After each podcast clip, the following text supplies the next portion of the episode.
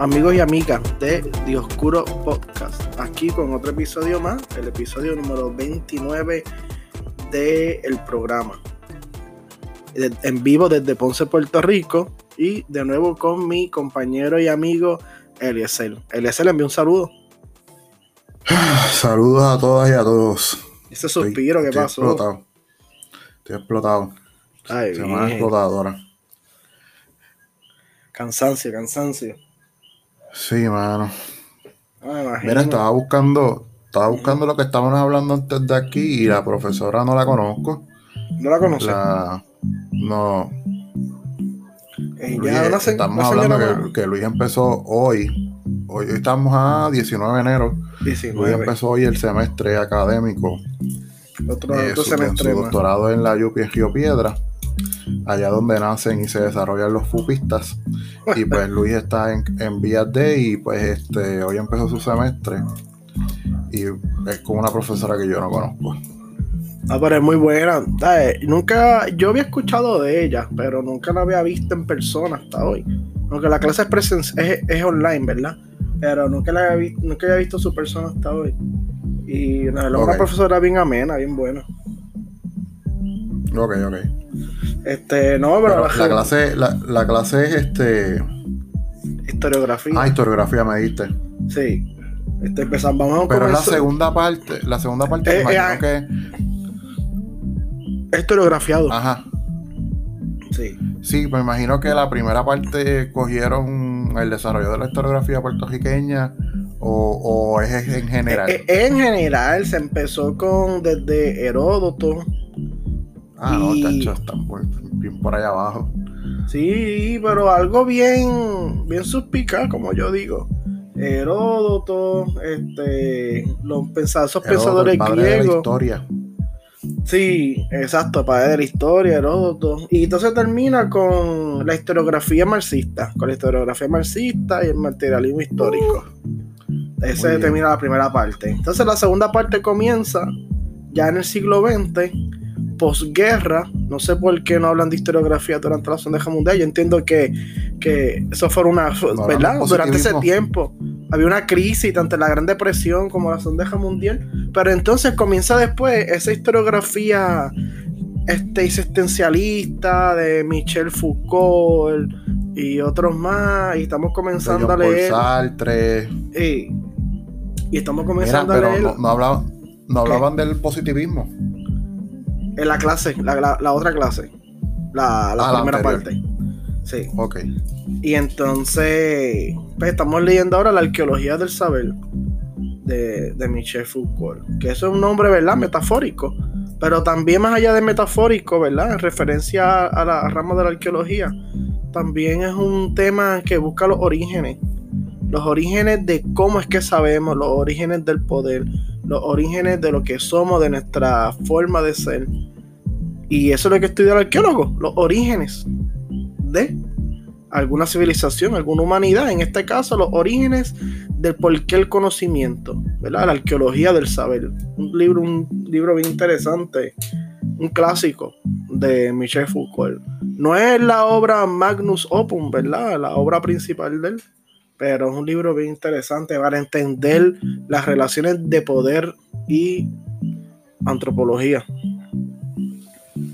Me imagino que después van a meterle mano, después de la filosofía posguerra, la, a la nueva historia, después a, Ah, sí, al, también. pos- al posmo, La nueva historia, al lo que... posmodernismo. el postmodernismo. Mira, de, de cosas tengo yo el libro aquí, lo que es el giro cultural o el giro lingüístico, que en inglés se conoce como el cultural churn o, lin- o linguistic churn, que son otros anales de la historia, otra forma de desarrollo histórica. Todo eso, la cosa será interesante, se me gusta. Ah, bueno. Yo Sí. pensaba que iba a ser como la de, como la que yo estaba tomando, historiografía 1 y 2, pero pues era de Puerto Rico y el Caribe. So que Es que tú sabes Que yo pensaba que era así. por eso te ¿no? pregunté en que este con qué tema habían empezado, porque por lo menos si era historiografía de Puerto Rico y el Caribe, tomando empezando como punto de partida Puerto Rico, pues el, el comienzo de nosotros fue con las los crónicas en el siglo XVI. Ah, pensaba que eran los petroglifos taínos. no, no, desde, desde, un punto de vista oficialista, pues son las crónicas. Ah, bueno, que no puede haber historiografía este taína porque los taínos no, no tenían escritura. No, claro. Las, padres, las piedras de Padre Nazario, ¿no? Pero Camaño nos dijo que eso posiblemente ya no. Aunque el arqueólogo Reniel, el arqueólogo Reniel Rodríguez, que es un arqueólogo bien respetado y un experto en la cultura taína, es un experto, un experto y conocedor sobre la historia taína. Él sigue, él sigue, no quiero decir ilusionado, pero él sigue este con este, con este sueño de que si se sigue escrudiñando las piedras de Padre Nazario, se puede encontrar algún concepto de protoescritura. Pero ya mucha, pero verdad, ya él está como un proyecto personal y eso se respeta porque él es un experto en la materia, ¿verdad? Se respeta ese proyecto personal. Pero muchos académicos, como José Camaño, pues ya señalan que las piedras de Padre Nazario no representan posiblemente, ¿verdad? No sé, posiblemente no representen una protoescritura. Pero, yo, le, yo, le, pregunté a él en, en, la clase de paleografía, ya en las clases finales sobre las piedras del Padre Nazario, y me dijo lo mismo.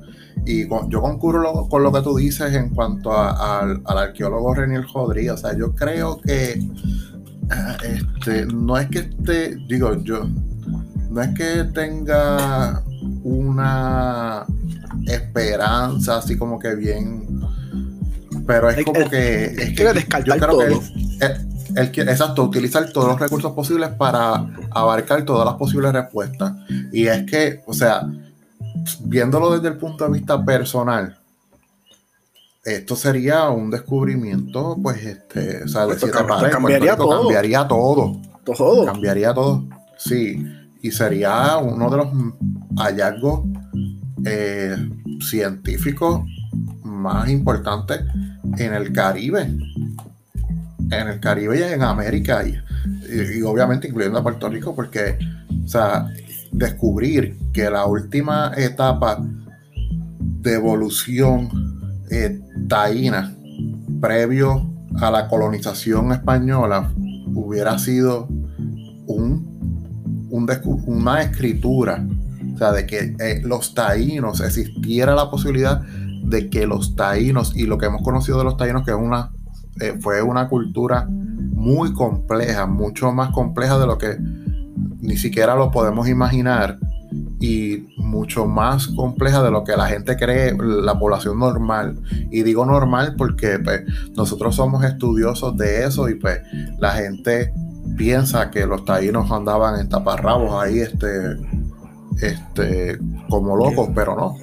Y tenía un sistema político, social, cultural bien complejo, en tanto en Puerto Rico y en la isla, este, las islas del Caribe. Pero esto sería, o sea, cambiaría todo. O sea, yo, ya yo me imagino acá una paja mental, este Genio Rodríguez, en el teatro en el teatro de la Universidad de Puerto Rico o donde sea, dando una conferencia sobre esto, de que es un sistema de escritura y todo, todos los, académicos, profesores y científicos de Cuba, de República Dominicana, de Jamaica, de Haití, de, del mundo entero, del mundo entero, de Centroamérica bajando a Puerto Rico para meterle eh, este oído a esto. Mira, hasta en museos de Austria, este, los de Londres, los de Inglaterra, que tienen piedras del Padre Nazario por allá también que no se han podido reclamar. Eh, el Museo de América de España, el Museo de América de España también tiene muchos artefactos taínos que ya me digo que son los artefactos que trajo Cristóbal Colón, porque qué rayo, ¿verdad? España y Taíno son los directitos que Colón bajó de la Santa María. Lo tienen ahí, porque el Museo de España, el Museo de América de España, tiene muchos artefactos taínos. Eh, pero fíjate, yo sé que la, la cultura taína no cae en la historiografía pero yo he podido constar desde que, desde, ¿verdad? desde que trabajo más de cerca con las culturas indígenas en Puerto Rico, que los petroglifos representan un intento de expresar una historia desde la escuela mágico religioso o desde un marco mágico religioso. Y la escritura, lo que trata de expresar es la historia, ¿verdad? En caso de historiografía, lo que se expresa son los acontecimientos históricos. Yo, si fuese un profesor de historiografía, yo, ¿verdad? A veces soy yo, Luis Fernández. Yo, aunque sea, mencionaría o pondría en algún PowerPoint los petroglifos más importantes de la cultura taína. Porque son los primeros intentos de expresar la historia de la comunidad o su historia religiosa, que para aquel entonces lo religioso y lo político y lo social iban ligados, ¿verdad? En un acto ceremonial. Eso es un primer intento de las culturas taínos, los petroglifos, de tratar de explicar su historia desde el marco mágico religioso. Yo lo pondría, yo profesor de historiografía lo pondría, rompiera con ese esquema y ponía ahí los 5 o 6 petroglifos de Caguana, dos o tres petroglifos de Tibe, algunos petroglifos del Batey del Delfín que se encuentra en Mayagüez, etcétera, lo pondría, ¿verdad? Y que pues, eso yo, eso soy yo, Luis Fernández. Pero yo lo añadiría, yo, yo, yo lo añado, yo lo añado. Pero, ¿verdad? Cada profesor tiene su. Y desde cierto punto, desde cierto punto podría, digo, con una estructura y un marco y unos argumentos increíblemente elaborados, yo, podría especular que se podría decir que eso es un concepto de prehistoriografía. Ah, eso es un buen tema, prehistoriografía. Exacto. le estamos montando ya, ya, estamos montando el prontuario ya.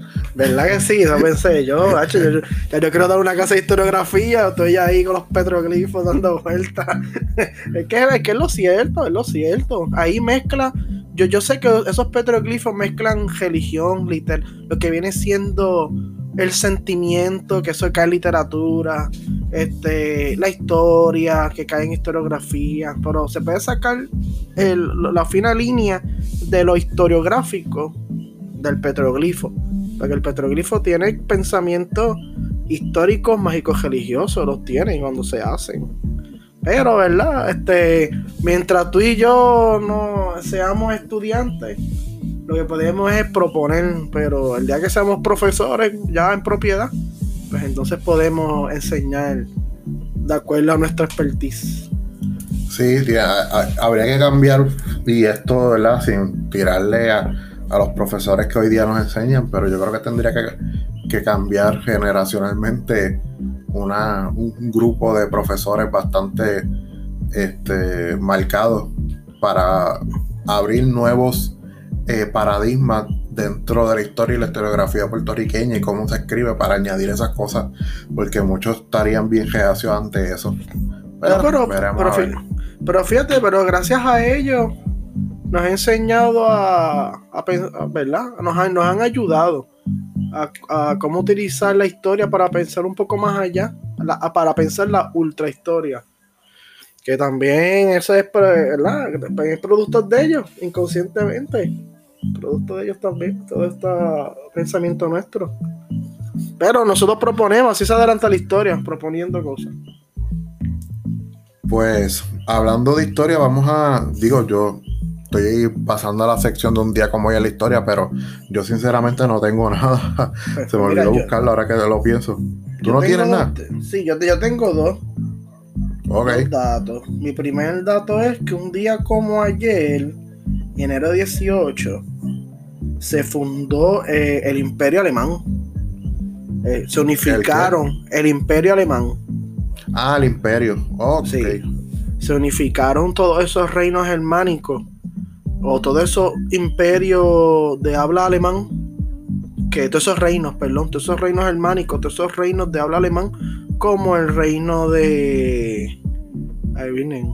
De, de Bavaria, el reino de Colonia, de Dresden, todos esos reinos, todos esos reinos, todos esos estados hoy en día que componen Alemania, muchos de ellos en, en el pasado, ¿verdad? Antes de, lo, antes de la década de los 1870, eran reinos o el reino de Prusia, que era el reino más importante dentro del imperio alemán. Pero un día como hoy, todos esos reinos, el de Prusia, Bavaria, etcétera, se unificaron, un día como ayer, se unificaron luego de la guerra franco-prusa, se unificaron y formaron el imperio alemán. bajo, el, bajo la proclama del famoso canciller Otto von Bismarck, que, se le conoce, que es un gran estadista. Ahora ya vamos a explicar ese concepto de estadista. Eh, es un gran estadista europeo creyente en la unificación de los pueblos alemanes, como hizo Garibaldi con Italia, ¿verdad? Un creyente de la unión de los pueblos itálicos. Y conforme al imperio alemán. El imperio alemán nace, ¿verdad? Mira qué curioso. El imperio alemán nace en Versalles, Francia, porque fue en el famoso Salón de los Espejos del Palacio de Versalles, donde Otto von Bismarck con otros duques y condes y archiduques que, que formaban parte de los distintos reinos alemanes, se unificaron y formaron el imperio alemán. Un día como ayer, en el año 1871. El evento fue grabado en una pintura de Anton von Werner, que un famoso pintor alemán que estaba presente en el momento en que se, en que se fundó el imperio alemán. Y él hizo una pintura, él pintó, ¿verdad? Creó, hizo una pintura, pintó una, una, pintura bien famosa que se llama La Proclamación del Imperio Alemán en el año 1885, que si la buscan es una imagen casi exacta, para no decir exacta, de, cómo fue eh, la fundación del Imperio Alemán y las personas que estaban allí presentes. También, entonces pues, y nada, de la fundación del Imperio Alemán, pues entonces van, van Ese fue el primer Reich. Ese fue el primer Reich, ajá. No, no, perdón, ese fue el segundo. Porque el primer Reich es el, el, Sacro Imperio Alemán. Oh, okay, ajá, El, el, Holy Roman Empire se le considera como el primer Reich. Y el segundo Reich es el Imperio Alemán. Y subsecuentemente el Imperio Alemán va, va a ser un gran personaje de la Primera Guerra Mundial y a consecuencia de la Primera Guerra Mundial, el Imperio Alemán se va a disolver porque van a perder. Y parte de la DJ fue el famoso Tratado de Versalles. Después se va a formar la República de Weimar, pero entonces la República de Weimar fue un fracaso político. Y luego entonces se va a formar el Tercer Reich bajo el poder del, del canciller Adolfo Hitler. Del Führer. Adolfo Hitler. Y así, ¿verdad? Entonces ese es mi primer dato de un día como hoy. Mi segundo dato es que un día como hoy nació el famoso escritor de, cuentos cortos, Edgar Allan Poe. Que también su... ¿Qué qué? Duro, duro. Sí, no, que esos cuentos cortos son famosos en el mundo entero. Y me recuerdo que yo era chiquito y me hacían leer un montón, como The Telltale Heart, este, The Casco Amontillado, este, había uno que, que, era The Black Death también, muchos cuentos que me hacían leer de este autor, y cuentos buenos, muchos dejaban en suspenso, y me recuerdo que yo los leía, los leíamos juntos como grupo en la clase con la maestra. Y yo ahí en el borde del asiento siempre está especulando qué iba, iba a pasar después. Y él nació, él nació en Massachusetts, en Boston, pero vivió gran parte de su vida en Richmond, Virginia, la capital del estado de Virginia, por el señor John Allen, que fue el que, el que viene siendo el padre adoptivo de Edgar Allan Poe, cuando él quedó huérfano. Y el resto es historia, uno de los mejores cuentistas que ha tenido no solamente Estados Unidos, sino el mundo entero, el Allan Poe. Pues ahí tenemos eh, los dos datos de Luis, que responsablemente buscó eh, en la historia para eh, obtener y compartir con nosotros un día como hoy algo que yo no hice.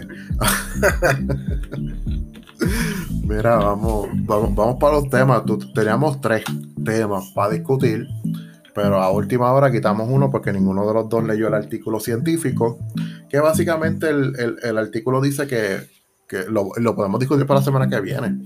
Sí, sí, porque no es un tema... exacto.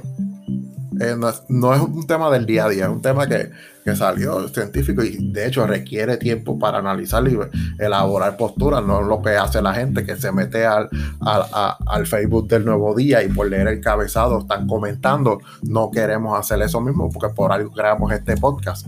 Así que, este, ¿qué dices? No me acuerdo. Ah, que la humanidad es una es una raza que está a punto de extinguirse o que ya está en camino. Bueno, es básicamente lo que dije, pero que, la raza humana tiene su, caducidad, su fecha de caducidad en el planeta Tierra.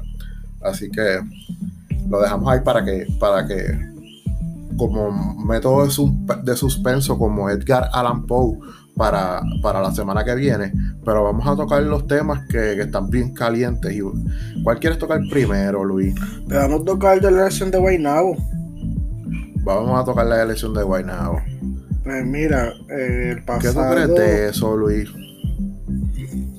Pues, eh, sin duda alguna, por lo que yo vi el pasado sábado, el candidato, que fue cuando se celebró la elección especial, sábado 15.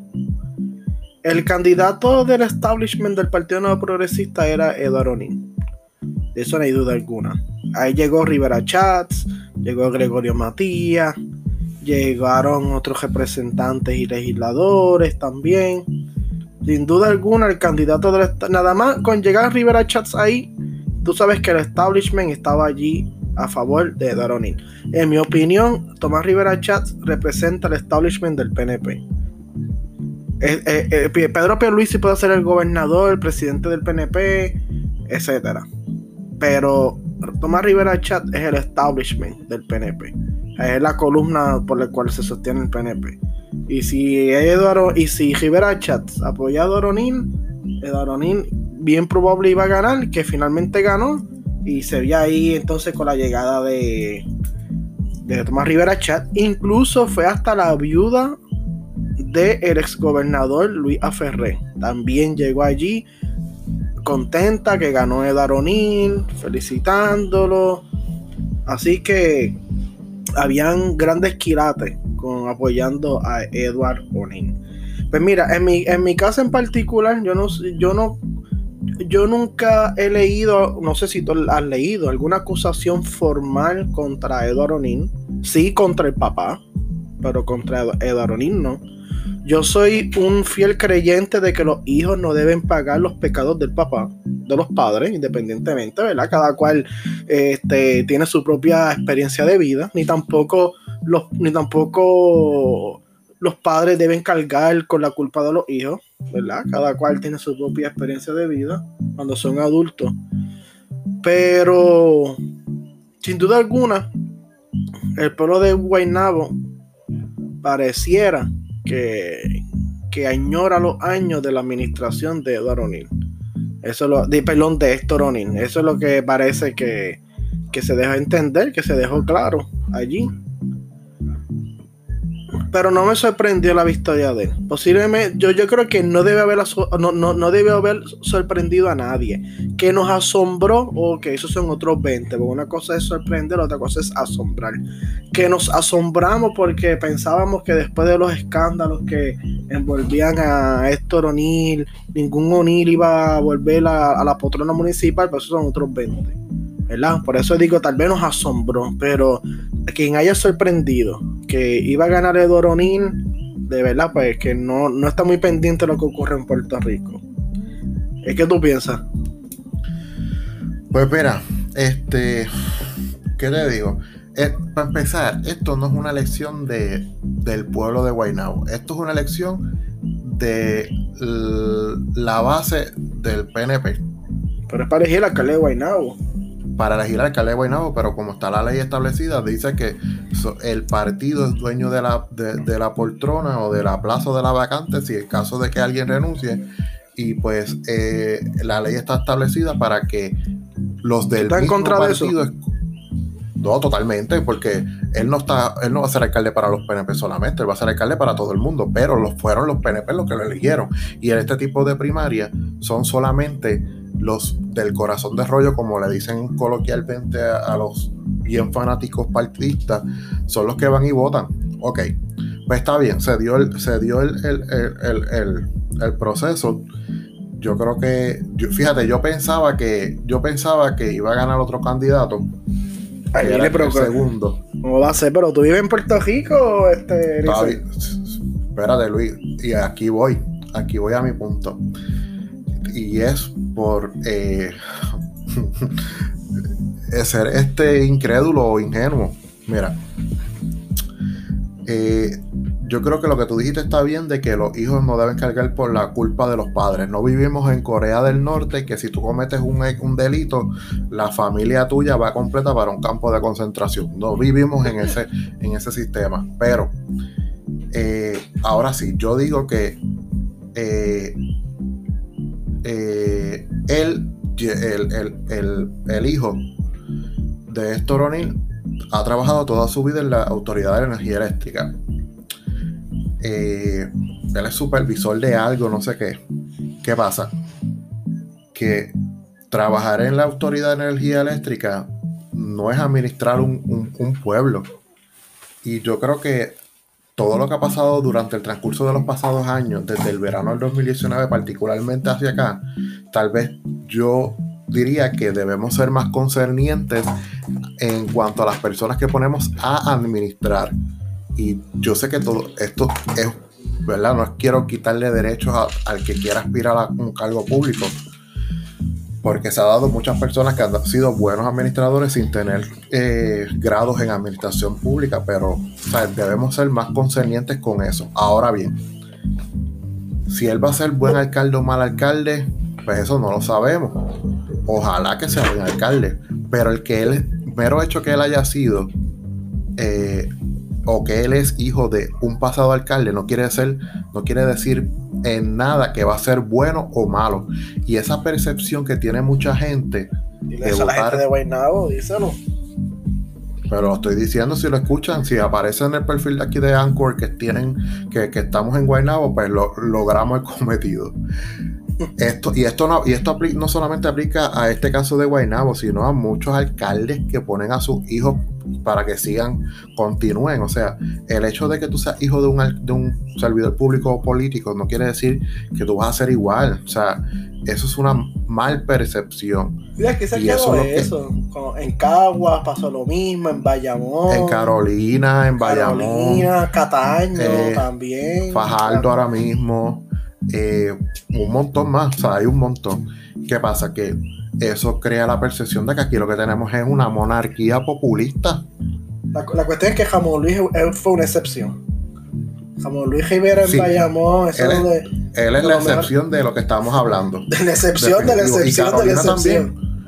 Y Carolina también, pues Carolina, está al día. No, no sé, no sé. Pero, pero, pues, lamentablemente, eso tiene que salir ya de la mente de, bueno es que estamos hablando de los fanáticos partidistas o sea que estamos es bien difícil sacar eso de la mente y entonces como tú dices Tomás Rivera Chat estaba del lado de Eduardo O'Neill ¿qué quiere decir esto? que hay una estructura corriendo hay una estructura que se estuvo orquestando orquestando para lograr que Eduardo O'Neill eh, salir victorioso.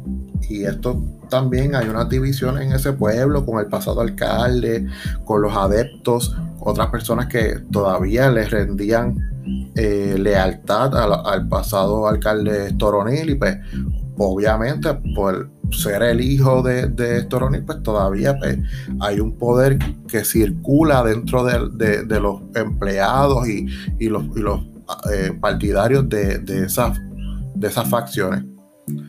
Pues entonces, después de la victoria, que ya, o sea, después, un poquito después de las 3 de la tarde que se cerraron los colegios, eh, empezó a salir ya que, que Eduardo O'Neill se, era ya perfilándose como el alcalde.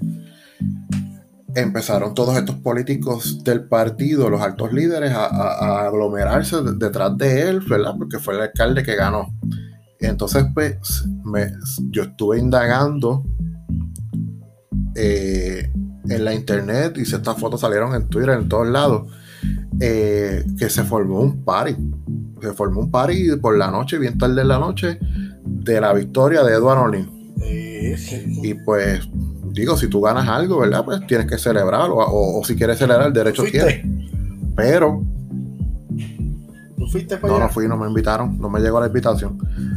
Pero eh, en ese party estaba obviamente su papá, eh, Héctor O'Neill, que pues abrazó a todo el mundo y hubo celebración, todo el mundo pegado, había ahí, ahí no había este, al parecer los que estaban ahí no tenían COVID o no sabían que hay una orden ejecutiva, pero nada, este, hubo una celebración, esta, estaba hasta Elías Sánchez. Exacto, estaba Elías Sánchez y también había unas personas. Yo pensaba que ese señor estaba en Puerto Rico, yo pensaba que él estaba allá en este, qué sé yo, ¿cómo se llama esta gente que se exiliado en Siberia o, en Japón? Pues a eso voy. Eh, primero que está bien cambiado, tiene barba, se hizo los dientes, está rebajando y tiene, está, está, está cambiado. Pero anyway, estuve buscando este un periodista que estuvo indagando sobre las fotos y quiénes estaban en esas fotos y él dice pues que es importante saber quiénes fueron las personas que estaban ahí para comprender lo del concepto de maquinaria política. Entonces pues menciona que en esas fotos, en algunas de las fotos, aparte de, de, Héctor O'Neill y de Elías Sánchez, que está por ahí como si nada, eh, estaba una señora o una dama llamada Lynette Gómez y eh, Neris Fred. Son dos damas eh, Lynette Gómez y Neris Fred. Entonces, ambas, esas dos, Neris Fred son dos, mujeres. Se llama Neris Fred. Esas dos mujeres, te voy a decir quiénes dice el, el periodista quiénes son. Ambas son operadoras de campo, que son que movilizan las maquinarias del partido y eh, de la torre eh, Linel Gómez de la Torre fue la operadora de campo de Luis Fortuño y Neris Fred fue la operadora de Ricardo Rosselló y de Pedro Pierluisi para la gobernación.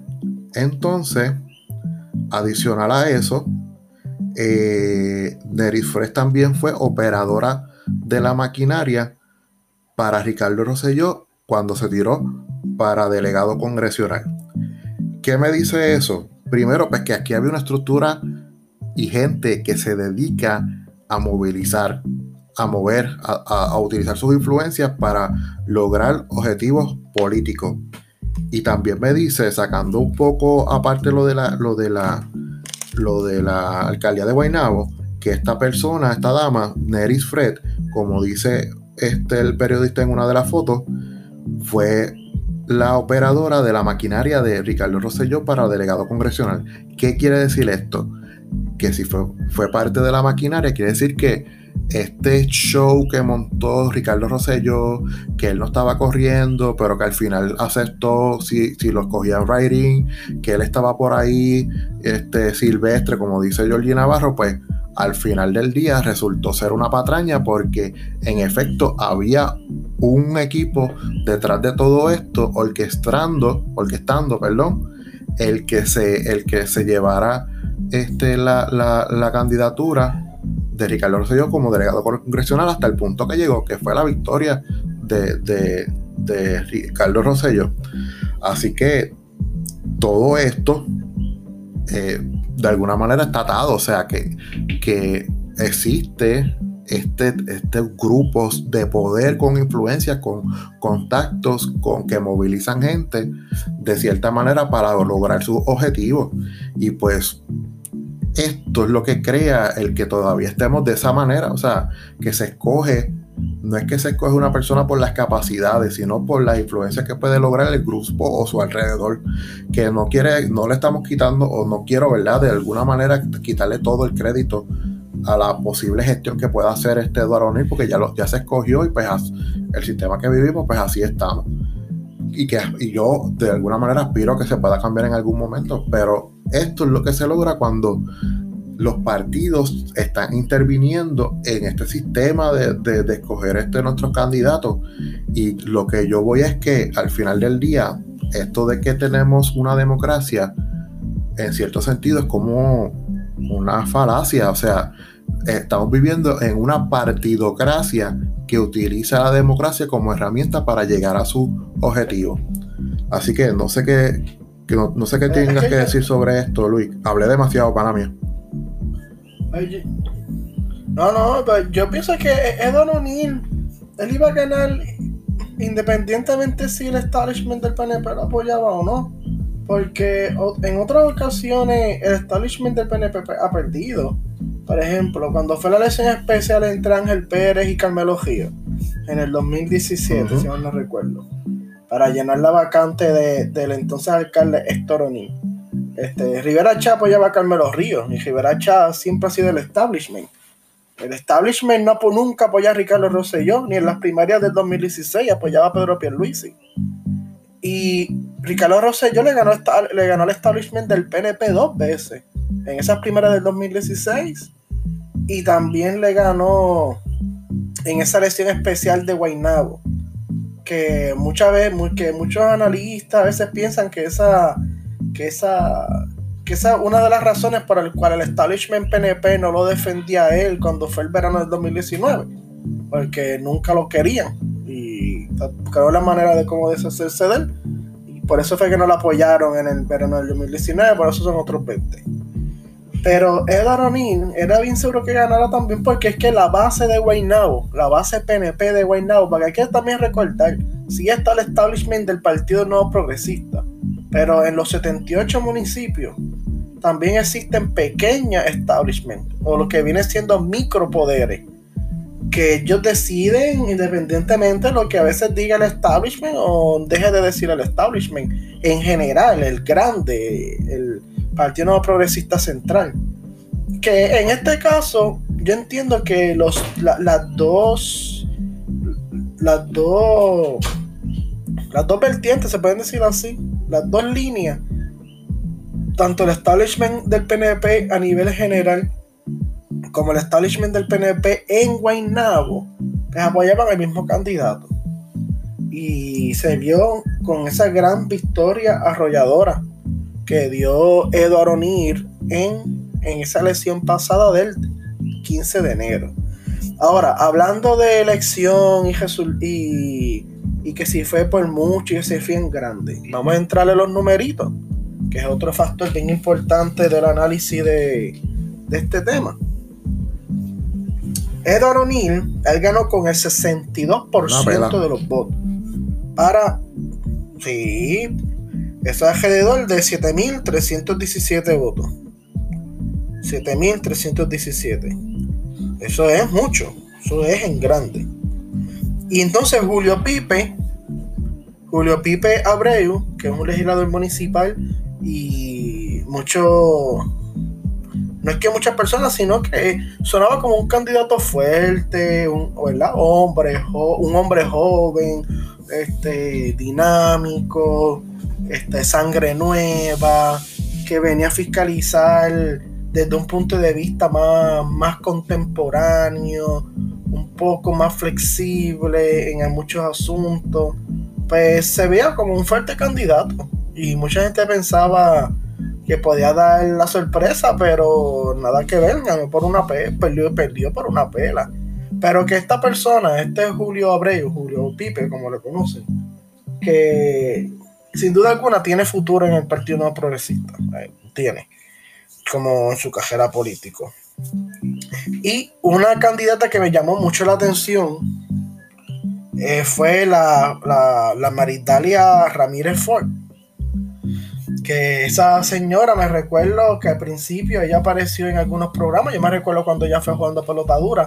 Y después al final de la campaña se huyó, se escondió, no se vio. Y a lo último puso un video de ella vestida como Cinderella, pidiendo que llegara su príncipe azul o hablando que su príncipe azul no ha llegado, vestida de Cinderella. Y luego entonces dijo que no fueran a votar, que ella no iba a ir a votar, que había mucho COVID, que la gente se quedara en sus casas. Y yo como que me perdí ahí de momento y espérate, espérate. ¿Cómo que de, estar en la radio y televisión, de momento viene a vestirse de Cinderela y a decir que no votaran, que ella no iba a votar. Esta es la primera vez en mi vida, Eliezer. La primera vez en mi vida. Yo pienso que eso fue una estrategia, porque estamos hablando de ella. Eh, yo pienso Sí, que ella fue lo hizo por fastidiar. de ella para, para, para, pa- para ganar pa- pa- pa- para ganar popularidad. Esta es la primera vez en mi vida que yo escucho que un candidato que está corriendo en un, para un evento electoral no participa, no va, no, no va a votar por él mismo o por ella misma, en este caso por ella misma. Es la primera vez en mi vida y mira que yo he seguido elecciones por mucho tiempo y nunca había visto algo así. Por eso, y entonces ella se parece, me preocupa, porque me preocupa que más allá de la línea del PNP, que es que en la línea, en este caso estadista, o cualquier línea política de Puerto Rico, están surgiendo muchas figuras como Elizabeth Torres. Esta señora es otra Elizabeth Torres. Esta Maritaria Ramírez, otra Elizabeth Torres. Personas erráticas, ¿verdad? Que dicen una cosa hoy, otra mañana, planifican algo hoy y, y- y planifican otra cosa mañana. Y eso me preocupa porque están surgiendo muchas Elizabeth Torres. Yo no sé si Rodríguez Bebe también puede ser otra Elizabeth Torres más, yo no sé, porque yo no la sigo mucho a ella, pero me, da- me, me he fijado mucho en eso, que también hay que estar pendiente de esos datos y a, y a esos caras y esos Eh, comportamientos. sí, mira, tú sabes lo más triste de ajá, esto. dime. Estoy buscando aquí el libro y se me olvida el, el, el autor. Que posiblemente por, es- por esta elección, que lo que fue fue un show. Esto fue, fue un show, esto fue una pérdida de dinero para mí. Esto va a estar escrito en el libro de historia de, de las elecciones de, de Puerto Rico. Que se me olvida el nombre del autor, este Fernando. Fernando. eh, Fernando Bayován, ah, que no me acuerdo, estoy buscándolo aquí en, en la retragila de libros que tengo y no lo veo. ¿Tú tienes ese libro, Luis? El de, el de ¿Cuál? historia de los partidos y de las elecciones.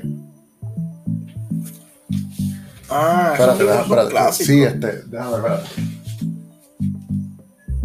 Este. Ajá. Fernando Byron Toro, eh. Es historia de las elecciones de Puerto Rico desde mil, 1800. Ay, Dios mío. 1809 hasta 2012. Pero ese libro, este, yo pienso que deberían darle ya la, la próxima edición con todas las elecciones que han pasado. Y esto posiblemente, si se hace una edición nueva, lamentablemente eso va a estar ahí. Y esa Maritalia posiblemente se hable de ella en los libros de historia, Luis. ¿Qué tú te imaginas? Ay, Dios mío. No, es que, es que esto fue algo que yo nunca había visto en mi vida. Mira, tú sabes que yo Nunca. escuché, que lo dijeron en la radio, que esa candidata y la hermana, las dos, eh, entregaron documentos para ser eh, candidatas. Y sabes qué? Que las dos entregaron porque no sabían cuál de las dos iba, era, era la que iba a correr. Y al final, la- esta fue la que corrió y la hermana se quitó. O sea que esto fue un chiste desde el primer momento. Esto fue un chiste. Ay, bendito Pero ese es el, ese es el partido que tú militas. Mira, eh, eh. No, no, estoy aquí ya reconsiderando Pero, cosas. Cámbiate para patria nueva, Luis. Yo te lo dije. Yo te lo, llevo- yo te lo llevo diciendo desde 20 de noviembre del año pasado, del 2020. Patria nueva es lo que hay. Pero tú, tú, tú todavía tienes la esperanza. Así como yo tenía la esperanza que hubiera un candidato, que la gente escogiera a alguien que no fuera O'Neill. Ay, Dios mío. Va- Vamos a hacer las comparaciones rápido, rápido. Entre las primarias del 2020, ¿verdad? Porque no podemos comparar un evento de elección general. Pero entre las primarias del 2020, que, fue un- una, que fueron las primarias que se celebraron del Partido No Progresista para elegir al candidato al alcalde para las elecciones del 2020, y las primarias, y perdón, y la elección especial del sábado. Mira, en las primarias del 2020 fueron un total de alrededor de 14.222 personas a votar. En las primeras del 2020. Ganó Ángel Pérez. en esas primarias. Que Ángel Pérez ya era el alcalde incumbente desde que, desde que ganó la elección especial del 2017. Era el alcalde incumbente. Ángel Pérez ganó con un 53%. Segundo lugar estaba Eduardo Nin, el, hoy alcalde de Guaynabo. Eduardo Nin, que perdió las primarias del 2020 con un 39.9%, un 40% se redondeamos. Ángel Pérez sacó 53 y Eduardo Nin 39, 40%. Así que Eduardo Nin intentó correr en 2020 y perdió. Pero el PNP en total llevó 14.222 personas a votar. Para esta elección especial, que no era ni en año de elecciones, en el peor momento de la pandemia con el Omicron, año muerto políticamente, el PNP sacó a votar 12.017 personas. O sea, 2.000 menos que en las primeras del 2020. En otras palabras, para tener todos esos factores presentes, el PNP, ah, y más una candidata diciendo que no votaran, este, el, el, PNP, el, PNP sacó muchas personas a votar en esta elección especial sacó muchas, muchas personas. Eso hay que, que reconocerlo. Incluso el, el ex secretario de Estado, ¿verdad? Toñito Silva. Pero Toñito Silva no, Geraldo Cruz. Eh, Toñito Cruz, Geraldo Cruz, y que era también pasado comisionado electoral del PPD. Reconoció que el Partido No Progresista hizo un trabajo movilizador fuerte. Porque para, para diferencia de dos años, con una población que está bajando, con las muertes de COVID, porque estas muertes de COVID ha tocado a todo el mundo, independientemente del partido que sea, ¿verdad? Con estas muertes de COVID, con esta condición de la pandemia, en un año que no es electoral, mover casi, casi lo mismo que en unas primeras del 2020, que es año electoral, eso es una super movilización, en otras palabras, en, el distrito bandera del PNP, que es ese distrito de Bayamón que abarca Cataño y Guaynabo, el PNP está sólido. En los bastiones del PNP, en el PNP está sólido. Y muchos dirán, pues si es bastión, obviamente.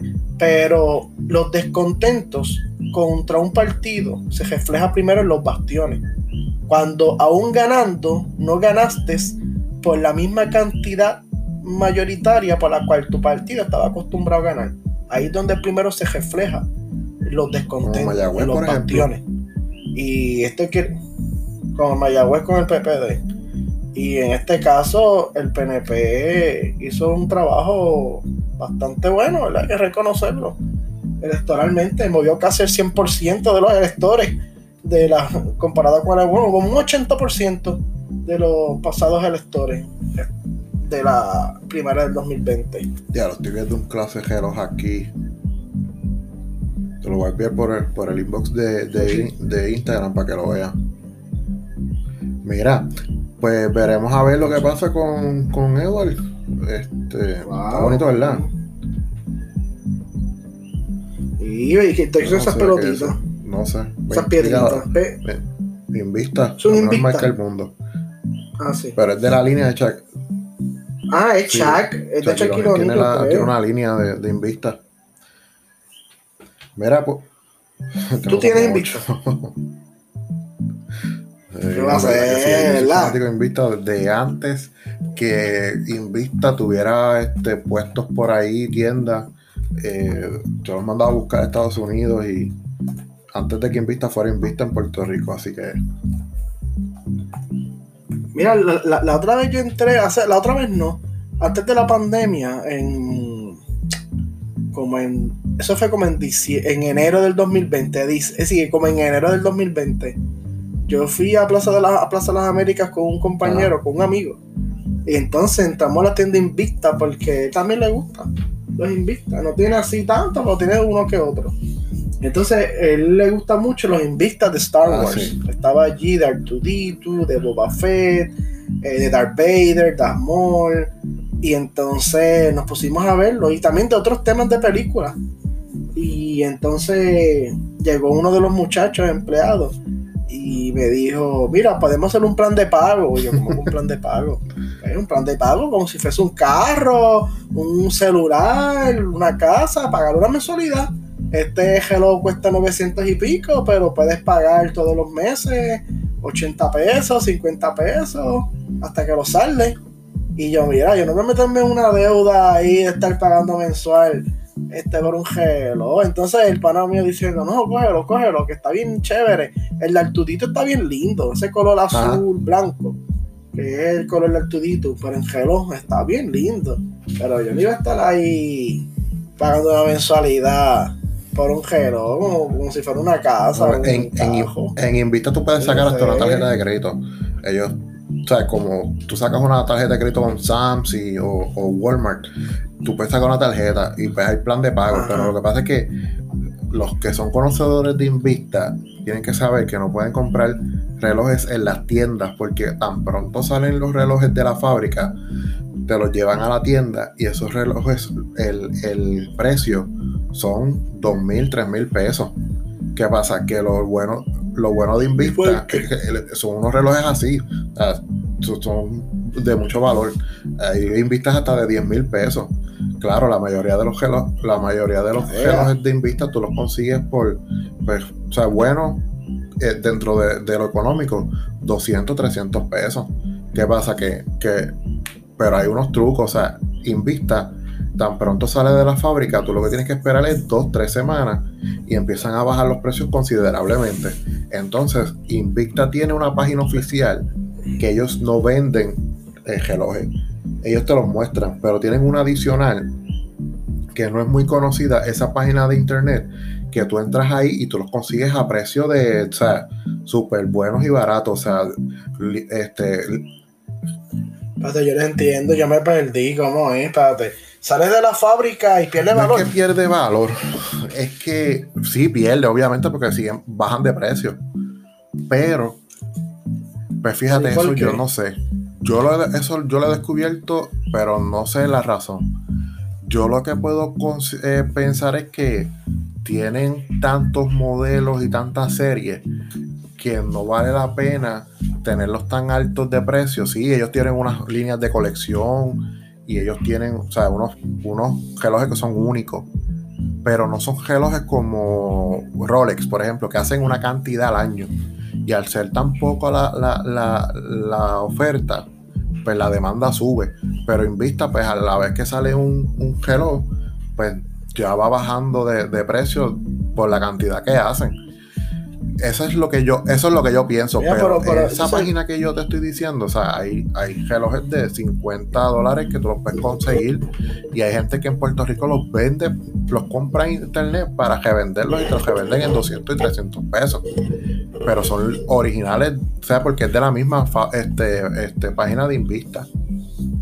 Pero, pero vean acá, pero que, pero, ok, pero esos relojes que tú compras que salen de la fábrica y no llegan a la tienda? ¿Cómo hacen? ¿Se encuentran en una esquina y te das el reloj y ya? No.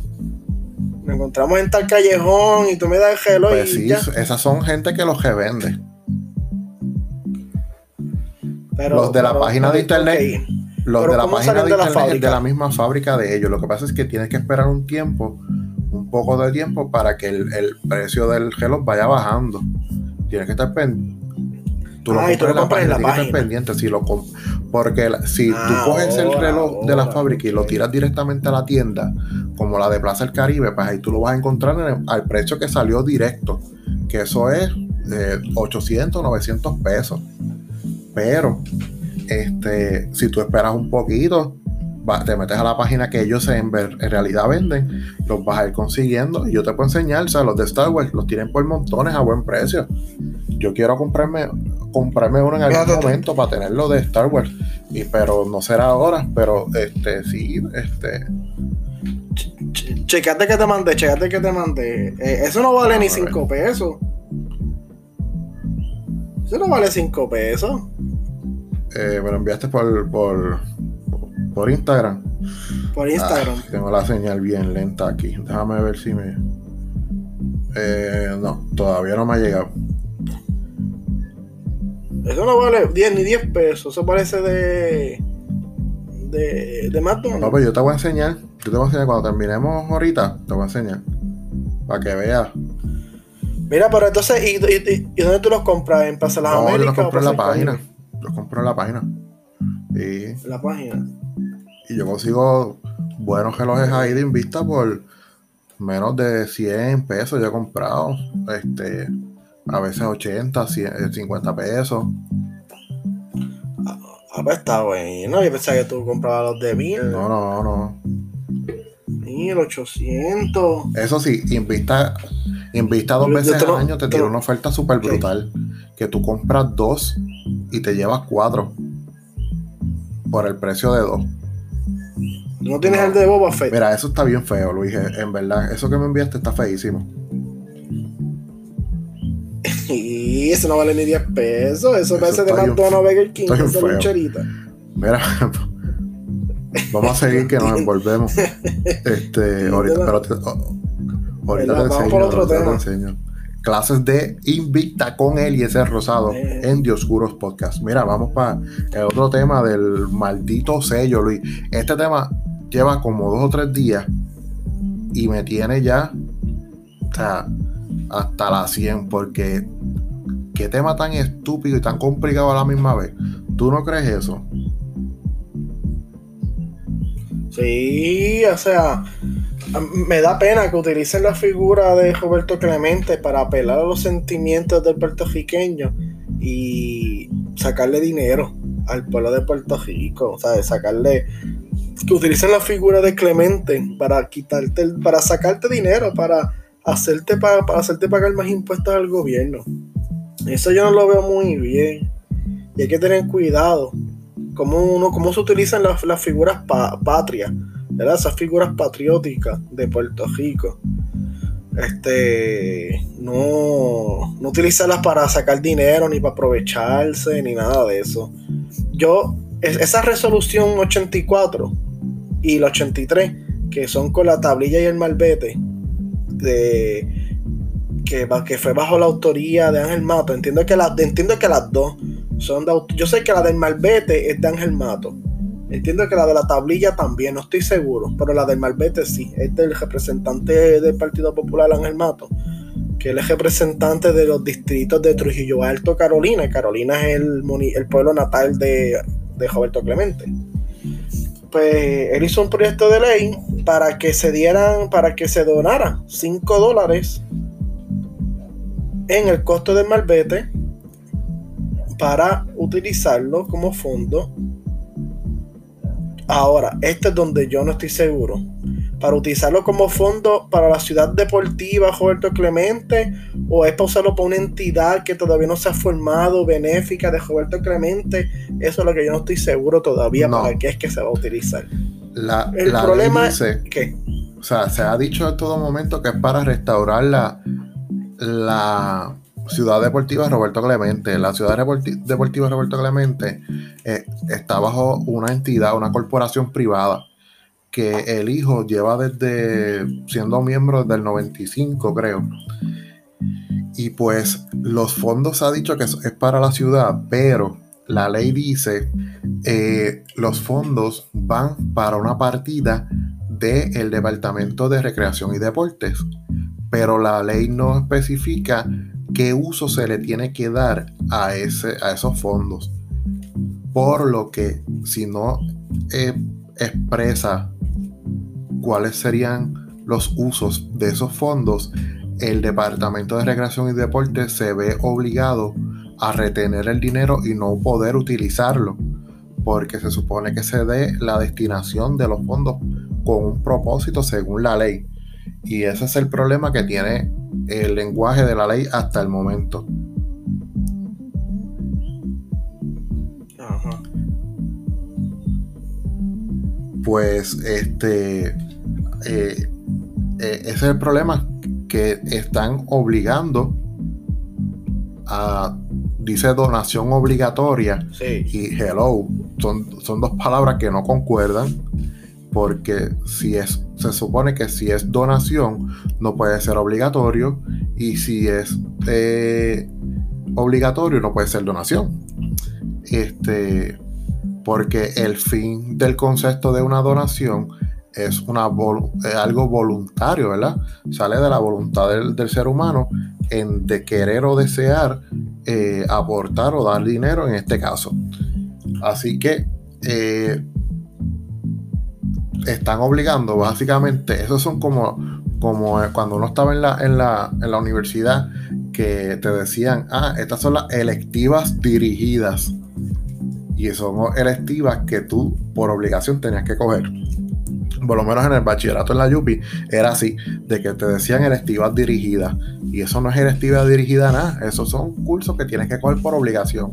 Pues aquí es lo mismo, o sea, tienes que pagar 5 dólares por ley para un fondo del Departamento de Recreación y Deporte que no se puede utilizar, pero que en efecto en su eh, en el deseo de que se utilicen esos gestores para la ciudad deportiva. Ese es el, meollo de todo el asunto. según Ángel Mato, según Ángel Mato, no es obligatorio. La proyecto de ley no, no, no tenía la intención de que fuera obligatorio. Ayer jugando a pelota dura puse el proyecto de ley de la tablilla y lo presentó como que era obligatorio la tablilla este, Malvete no era la intención de ser obligatorio, la, la tablilla sí, que eso también es otro problema. Pero entonces, aunque no era intención de ser obligatorio, cuando se aprueba y se hace ley y se firma, yo no estoy muy seguro lo, lo que ocurrió. Se pasa como un donativo compulsorio, donativo obligatorio. Y ahí entonces es el problema de, que, de lo que está ocurriendo ahora. Entonces, la Cámara, en la Cámara se aprobó eso. En el Senado también se aprobó. El gobernador lo firmó. Y ahora la gente está quejándose por los 5 pesos que hay que donar obligatoriamente, que se entiende esa queja, ¿verdad? Porque son más costos al bolsillo de la gente. Para ese servicio de la, de la casa Roberto Clemente, la ciudad deportiva Roberto Clemente. ¿Y qué tú me dices también del, de lo que viene siendo la tablilla? Las tablillas conmemorativas, esas porque la tablilla vale 21 pesos, este, que es por el, número de Roberto Clemente, ¿verdad? Que utilizaba cuando jugó en, los Piratas de Pittsburgh. Y la tablilla vale 5 dólares. Viene siendo uno, pelón, el malvete 5, la tablilla 21 eso viene siendo alrededor de, bueno, viene siendo 26 dólares más que las personas que, que requieren ambos servicios para este año tienen que pagar. Primero, que ningún donativo debe ser compulsorio. Segundo, que una tablilla conmemorativa tú la pagas si quieres o si deseas aportar a esa a ese a ese club benéfico o a esa organización benéfica o a ese evento importante, en fin, a esa organización. En Estados Unidos, por ejemplo, hay muchas tablillas conmemorativas, además de la tablilla estándar del Estado. ¿Verdad? Tú puedes pedir una tablilla para conservación de los alligators, como en Florida, o de los manatí, o una tablilla de veteranos o una tablilla de los hijos de los veteranos confederados o de los hijos de la revolución. Entonces tú eliges esa tablilla, deseas cooperar con esa organización y entonces la compras. Pero si tú no deseas comprar una tablilla conmemorativa, tú entonces seleccionas la tablilla estándar que tiene el Estado. Pero este problema de la tablilla y el malvete es algo inusual. ¿Cómo, va, cómo, la única opción de tablilla es una tablilla conmemorativa que te hace que te obliga a pagar un dinero por encima del costo de tablilla normal? ¿Y cómo un, un malvete va a tener un impuesto este compulsorio, obligatorio también? Ya el, ya el malvete tiene un impuesto que es el, los dos dólares para el hospital, yo creo que es el comprensivo o el oncológico Ah, el hospital de trauma. Es el hospital de trauma. Ya hay dos dólares ahí. Hace unos años eh, le solicita, bueno, se hizo por ley el que hubiera una donación voluntaria a la Universidad de Puerto Rico cuando tú escogías el malvete. A eso que al final los recaudos fueron bien pocos, pero eh, a mí me preocupa que esto cree un precedente, porque la ley dice que por este año solamente es que se va a hacer eso de Roberto Clemente, pero ¿quién dice que para el año que viene van a hacer lo mismo para otra entidad, para otro, para, o, para el mismo gobierno como otro recaudo? Entonces eso se mezcla en el 2022, empezando en enero, con la clava de energía eléctrica por el aumento la clava de este de autoridad de acueducto y alcantarillado, que vieron un aumento. Subieron los peajes. Hay escasez de, eh, de alimentos. Que esto lo venimos hablando desde que tú fuiste que traíste eso desde principios de, que empezamos estos episodios de podcast por lo de la pandemia. Si, seguimos sin alimentos. Por ende, los precios van a subir. Eh, ¿Qué más? estamos en un momento crítico y, tal vez uno puede, muchos puedan decir, ah, que son trapos de 5 pesos, que eso no le, no le te va a hacer ni más rico ni más pobre, pero yo creo fervientemente que en Puerto Rico hay personas que 5 pesos se les hace muy difícil. No, no, y a mí también. Porque yo no creo que me quiten 5 pesos. Yo creo que nadie en su sano juicio quiere que le quiten 5 pesos de manera obligatoria. 5 pesos ya no da ni para un combo de McDonald's. O sea, ni para comer fuera en la calle ya sirve 5 pesos. 5 pesos te sale un café. Entonces te quedas, te, quedas sin comer y bebes algo, tan siquiera. Pero estamos en un momento crítico. O sea, Ah, de que si subieron, subieron el, salario mínimo. Ajá. Y. Pero el salario mínimo lo que subió fue una chavería. Pero también aumentó, pero también aumentaron la luz, el costo, la inflación de alimentos. de la vida. Bueno, que la otra vez el gobernador, el gobernador viene y dice, este, porque le dijeron, gobernador, está aumentando los peajes, está aumentando la luz. Y él dijo, pues para eso es el aumento del salario mínimo, para mitigar esos gastos. Y yo, pero qué pantalones tiene el gobernador. O sea. Se nota que, se nota que ha vivido toda la vida en un privilegio.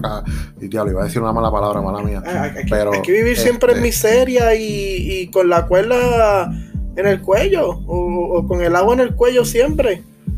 O sea, nunca hay una esperanza de progreso. Está la cosa más es como que hay que ellos como que nos quieren obligar a, hacer un, estar en un estado de conformismo. El aumento de, salario mínimo no se equipara con el costo de vida. Entonces eh, en Puerto Rico y esto lo estaba hablando con un compañero de trabajo que él vivió en Europa durante un tiempo él, él decía que él no salía en carro para nada tan siquiera no tenía carro porque todo le quedaba cerca. El supermercado, el trabajo, el transporte colectivo era eficiente, pero en Puerto Rico está, eh, no geográficamente, sino este, en cuestión de esto de, ay, se me va la palabra, pero sí está, está, establecido de una manera en que tú tienes que utilizar carro. O sea, aquí en Puerto Rico no tenemos transporte colectivo nacional. Para empezar, no tenemos. el tren este, urbano, y el tren eh, urbano eso no llega a ningún lado, Luis. Eso son esa, esa, es la peor obra que hemos hecho como sociedad. ¿Cómo te digo? Eh, eh, se necesitaba un tren colectivo de transportación masiva, pero la planificación no fue la mejor planificación urbana, eso es lo que iba a decir. O sea, en cuestión de planificación urbana, estamos malas. O sea, lo más cercano que tuvimos a, a esas ciudades de Europa que tú puedas hacer caminando todo, ir de compra, ir a la farmacia, donde sea, eh, lo teníamos durante la época colonial en las plazas públicas que la gente caminaba y tenía todo cerca, pero ya no, o sea, tú tienes que montarte en el carro para ir a Walmart o para Sam o para cualquier supermercado para ir a otro supermercado, pero tienes que ir a la farmacia que te queda al otro lado en carro. Aquí no. Lo que quiero decir es que en Puerto Rico se necesita el carro y el, aumentar, aunque sea por 5, y, y, después si siguen así, te lo van a seguir aumentando si no se, si uno no protesta. Eh, se encarece el, el utilizar las vías públicas, porque esto no es un derecho, las vías públicas no es un derecho para transitarla. Es un privilegio y ese privilegio te lo da el Estado con el malvete. Y, no, y, te están quitando, te están coartando eh, ese derecho. No de, ese derecho, no ese privilegio. Entonces, pues estás encareciendo la vida completa. No sé, Luis, de verdad que esto. Yo me voy a comprar, yo me voy a comprar una scooter de esas de, la, de las eléctricas. Y ya. O una motorita o algo. Algo que no requiera este. Este. ¿Cómo se llama esto? Este. Malvete. Esas, grandes ciudades como Londres, eh, Pekín, Nueva York, Ciudad de México. Que tú puedes vivir y no necesitas el carro. Y tú. ¿sabes? Y puedes tener hasta el dinero para comprar un carro y no lo necesitas, no lo usas porque hay transportación colectiva eficiente, como de esas ciudades que yo te mencioné. Y si tú quieres un día hacer un road trip o salir de, la ciudad donde tú estás, pues se alquila un carro, ¿verdad? Porque mucha gente tiene carro, mucha gente, mucha gente, o no mucho, bastantes personas no tienen carro, no porque no pueden comprarlo, es porque no lo necesitan. Entonces, cuando quieren salir de road trip, alquilan un carro y se van tranquilos. Eso es lo que hace mucha gente y viven en estas grandes ciudades toda su vida y nunca compran un carro porque tienen transportación colectiva para cualquier punto que, que quieran de, de su ciudad. Y eso es un servicio excelente. Eso es una verdadera riqueza. Que la persona no tenga que comprarle un carro. Porque ya se provee el servicio. Por eso eso, eso, eso, parece bien agradable cuando uno viaja a otros países. Ejemplo como en Madrid. Y tú te montas en esos trenes y llegas a donde sea. En Chicago. En distintas partes de Ciudad de México Mira, hoy el, hoy el representante Gabriel Rodríguez Aguilo, presentó una resolución para derrogar la ley del malvete compulsorio, que ese es el nombre que se le tiene ahora, pero ese no es el nombre oficial, del impuesto al malvete, del impuesto este compulsorio al malvete. Y entonces una ley para que la donación de los 5 dólares sea opcional, opcional y no compulsoria. Vamos a ver, ¿verdad? Si esa ley pasa o no pasa.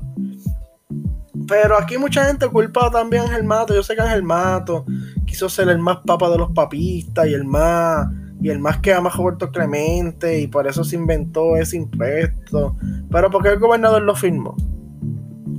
El gobernador pudo haber dicho, no, yo no voy a firmar ese un impuesto oculto. Pero, pues. Este es el gobierno que tenemos. Lamentablemente, por los que votaron por ellos. Mira, este, vamos a ver qué seguimos dando, dándoles, vamos a darle seguimiento a eso, a ver qué pasa y lo discutimos en, otro episodio. Este, te quiero hacer una pregunta, Luis. Este, y esto, esto tiene que ver con el momento pop. ¿Ya viste la serie de Boba Fett? Ya no he tenido tiempo, en verdad. No la he visto. Diablo, Luis, una semana. No la he visto. Van tres Oye, hoy, hoy salió el cuarto episodio, voy a verlo después de aquí. Pero Luis, van 13, van tres semanas desde que salió y cada episodio de lo que dura son 40 minutos. Está bueno, está buena la serie. No, está bien porquería, eso es lo que quería discutir contigo. No me está gustando. Es por eso, yo no me animo por el eso. el segundo episodio, yo creo que fue, o el tercero, me quedé dormido viéndolo. Ey, después ahí peleando porque no lo he visto. Es que Bad Batch me pasó igual, como que empezó buena y se puso porquerita. Y Mandalorian también. Mandalorian empezó. Es que Mandalorian yo siempre he visto como una serie media pesa. Sí se puso buena como que en un poquito el final, pero es igual también. No sé, está volando A mí déjame con las precuelas. Y ya las precuelas, la trilogía original y, y, Rogue One y solo. Déjame con esas otras esas dos películas adicionales y ya. Porque es que, no sé, esta Wars se dañó. Yo estoy, mira que estoy tan y tan desmotivado que no me he sentado el Boba Fett. Y Boba fue un personaje clásico de la saga. Claro, nunca ha sido un, santo de mi devoción. Yo no sé cuál es el hecho con Boba Fett. En fin, yo sé que es una figura clásica, pero a mí nunca me llama la atención Boba Fett. Más me gusta Jango Fett. Pero, pero no sé, no, no, me animo, no me animo a verlo, mano, de verdad. Tengo que sacar el tiempo, tengo que sacar el tiempo. Hazlo, hazlo. Solamente para confirmar lo que te estoy diciendo. Este, pero te vas a dar cuenta, o sea, que está bien lenta, bien lenta. Pero nada, ¿tú tienes algo de momento pop? De momento pop, este. Fíjate, no, no tengo, no tengo nada. ¿Y tú? Pues vámonos. ¿No tampoco? vámonos. No, eso es lo que quería discutir contigo, lo tenía desde la semana pasada, pero como no lo has visto, pues. No, ah, bueno, bueno, que se anunció la serie de Moon Knight, que es para marzo. Ah, con Oscar Isaac, sí, ¿verdad? Esa yo la quiero ver, fíjate, esa me llama. Sí, me- eh. y esa me llama la atención verla, Moon Knight. Eso sí, eso sí. Y la de eh, Los Eternos. Ah, la ya está en Disney Plus. eh, Este, la vi, a mí me gustó bastante. A mí me gustó, está buena, está buena, buena, buena. Mucha gente no le gustó. La gente se cree que todo el tiempo va a ser como, como que va a ser lo mismo. Como que Avengers, como Man, que si Avengers. Capitán A- Ajá, pues, gente, hay que cogerlo, van a ver películas que van a ser, o como No Way Home, que sabes que tú, tú ves la madre, la gente se va que cree que, o sea, hay películas que van a estar arriba y otras que van a estar en el medio, otras abajo, cada una va a cumplir su función, pero la de, la- hay que disfrutárselas tal como son, y pues tampoco ser tan hater, o sea, es disfrutarla. Y tú, puedes decir, pues no me gustó esto y esto y lo otro, pero al final cumplen su cometido. Están eh, eh, montando otro, otra fase. Estamos en el principio de otra fase. Tengo que verla, tengo- no, y- no la he visto tampoco, no la he visto tampoco de Eternals. Vela, vela, está buena, está buena. Pues, Así que, pues nada, nos vamos. pues dejamos entonces. Sí, pues vamos a decir las redes, este, rápidamente por aquí. Déjame buscar. Ajá. ¿Dónde? Ajá. Míralo aquí. Las plataformas en que pueden escuchar Dioscuros Podcast. Pero claro, si tú estás escuchando esto, pues es que lo estás escuchando por alguna de estas plataformas, claro está. Pero lo compartes con tus amigos. Mira, Anchor, iTunes, Apple Podcast, Spotify, Pocket Cast, Google Podcast, Radio Public, Breaker, TuneIn, Angami y Listen Notes. Y pueden eh, buscar los episodios, los posteamos todas las semanas en el Facebook de Dioscuros Podcast. Asimismo lo, lo, lo encuentran, Dioscuros Podcast, y nos pueden escribir a dioscurospodcast.gmail.com. Las redes de Luis son Me pueden encontrar en Instagram por Luis Fernández 4J76 y por Facebook como Luis Enrique Fernández. A mí me pueden encontrar en Twitter y en Instagram como Eliezer Rosado 1, Eliezer Rosado 1. Y con esto llegamos al final del episodio número 29 de Dioscuros Podcast. No será hasta la próxima. Hasta la próxima, Luis. La próxima Eliezer y mira, este- este- estaba leyendo ahora mismo que le dieron al episodio 4 de Boba Fett le dieron un rating de 4 de 6 10. Vamos, y tú dices que está ahí que, que está aburrido. Pues veremos a ver. Sí, Yo estoy esperando que en realidad pase algo eh, chévere porque tú sabes lo que yo pienso ¿Qué? que está al final de la serie de Boba Fett va a venir un teaser trailer de este de Obi-Wan ¿Tú crees? Porque así pasó con Boba Fett.